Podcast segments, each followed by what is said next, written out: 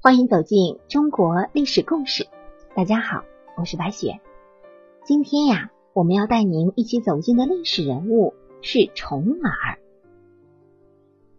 人们常说虎毒不食子，可是对于生在帝王家的子女，他们似乎就很难享受到人间那般纯正的天伦之乐。他们有的明争暗斗、勾心斗角，只为登上那权力的巅峰。所谓物竞天择，适者生存。对于他们来说，想要安然的活下来，都是一件比较困难的事情。我们今天要说的公子重耳，他是晋献公的儿子。晋献公年老的时候，宠爱一个妃子，叫骊姬。想把骊姬生的小儿子辛齐立为太子，把原来立的太子申生给杀了。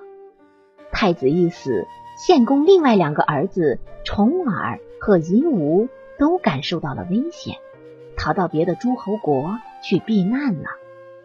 晋献公死后，晋国发生内乱，后来夷吾回国夺取了君位，他也想除掉重耳。重耳不得不到处逃难。他在晋国也算是一个有声望的公子，因此一批有才能的大臣都愿意跟随着他。重耳先在敌国住了十二年，因为发现有人行刺他，又逃到魏国。这个魏国啊，就是春秋时的小魏国。魏国看他是一个倒运的公子，不愿意接待他。他们一路继续前行，走到五路，也就是现在河南濮阳东南这个地方，实在是饿得太厉害了。正瞧见几个庄稼人在田边吃饭，重耳他们看的是更加饥肠辘辘，就叫人向他们讨点吃的。庄稼人懒得理他们，其中有一个人跟他们开玩笑，拿起一块泥巴给他们，重耳立马冒了火。他手下的人也想动手揍人了，在随从中有一个叫胡眼的，连忙拦住了，接过泥巴，并且安慰重耳说：“泥巴就是土地，百姓给我们送土地来了，这不是一个好兆头吗？”重耳也只好趁此下了台阶，苦笑着继续向前走。这一班人流亡着来到齐国。那个时候，齐桓公还在，对他还是蛮客气的，送给重耳不少的车马和房子，还把本族的一个姑娘也嫁给了他。重耳觉得留在齐国挺不错的，可是跟随的人都想回晋国。随从们背着重耳聚集在桑树林里商量回国的事儿，没想到的是，桑树林里有一个女奴在采桑叶。把他们的话给偷听了去，告诉重耳的妻子姜氏。姜氏对重耳说：“听说你们想要回晋国，这很好啊。”重耳赶快辩白说：“没有那回事儿。”而姜氏一再劝他回国，说道：“您在这儿贪图享乐是没有出息的。”可是重耳总是不愿意走。当天晚上，姜氏和重耳的随从们商量好。把重耳灌醉了，放在车里送出了齐国。等到重耳醒来，已经离开齐国很远了。之后，重耳又到了宋国，宋襄公正在害病。他手下的臣子对胡衍说：“宋襄公是非常器重公子的，但是我们实在是没有力量发兵送他回去。”胡衍说：“这我们全明白。”我们就不再打扰你们了。就这样，重耳一行离开宋国，又到了楚国。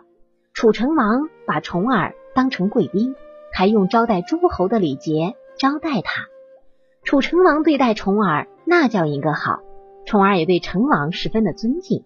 就这样，这两个人成了好朋友。有一次，楚成王在宴请重耳的时候。开玩笑说：“公子，您要是回到晋国，将来会怎样报答我呢？”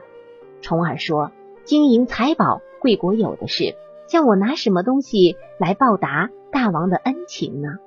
楚成王笑着说：“这么说，难道就不报答了吗？”重耳答道：“要是托大王的福，我能够回到晋国，我愿意跟贵国交好，让两国的百姓过太平日子。万一两国发生战争，在两军相遇的时候，我一定退避三舍。古时候行军啊，每三十里叫做一舍。”退避三舍就是自动撤退九十里的意思。楚成王听了这样的回答，也并未在意，却惹恼了旁边的楚国大将程德臣。等到宴会结束之后，重耳离开，程德臣对楚成王说：“重耳说话实在是没有分寸，将来准是一个忘恩负义的家伙，还不如趁早杀了他，免得以后吃他的亏。”可是楚成王却不同意程德臣的意见，正好秦穆公派人来接重耳，就把重耳送到了秦国的都城雍。这个都城雍啊，在现在的陕西凤翔东南。秦穆公原来立重耳的弟弟夷吾为秦惠公，秦惠公的异母姐姐是秦穆公的夫人，但晋惠公即位之后，却发兵打秦，失败之后。割让了五座城池给秦国，把太子羽送到秦国做人质。秦穆公就把女儿怀莹嫁给公子羽。可是公元前六三八年，公子羽又偷偷跑回，想接替君位。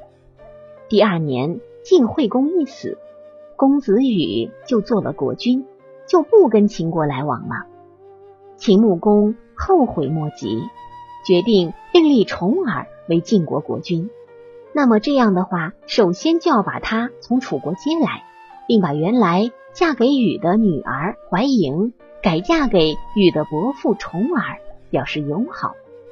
公元前六三六年，秦穆公发兵替女婿重耳打进晋国，亲自率领百里奚等文臣武将护送公子重耳回到晋国。到了黄河边上，秦穆公。分了一半人马护送公子过河，而他自己则留下另一半人马在黄河西岸做接应。分手时，双方依依不舍，秦穆公也流下了眼泪。在上船时，重耳叫手下人七手八脚的把逃难中用的东西全部都扔在岸上，有人甚至把脚上的破鞋也扔到了黄河里。虎眼见此，跪在重耳面前说：“如今公子过河回到晋国，内有大臣，外有秦国，我挺放心。我想留在这儿了。”重耳一听此话，发愣了，说道：“我全靠你们帮助，才有今天。咱们在外吃了十九年的苦，现在回去要有福同享。”胡衍说：“以前公子在患难中。”我们跟着您，也许有点用处。现在公子您想回去做国君，另有新人使唤，我们就好比破鞋，还带去做什么呢？重耳一听，脸红了，责怪自己得意忘形，存着享乐的念头。他流着泪向胡言等人认了错，吩咐手下人把扔了的破烂东西都弄上了船。胡言他们。这才无话可说，跟着一起走了。这一行人渡过黄河，接连打胜仗，公子羽逃跑了。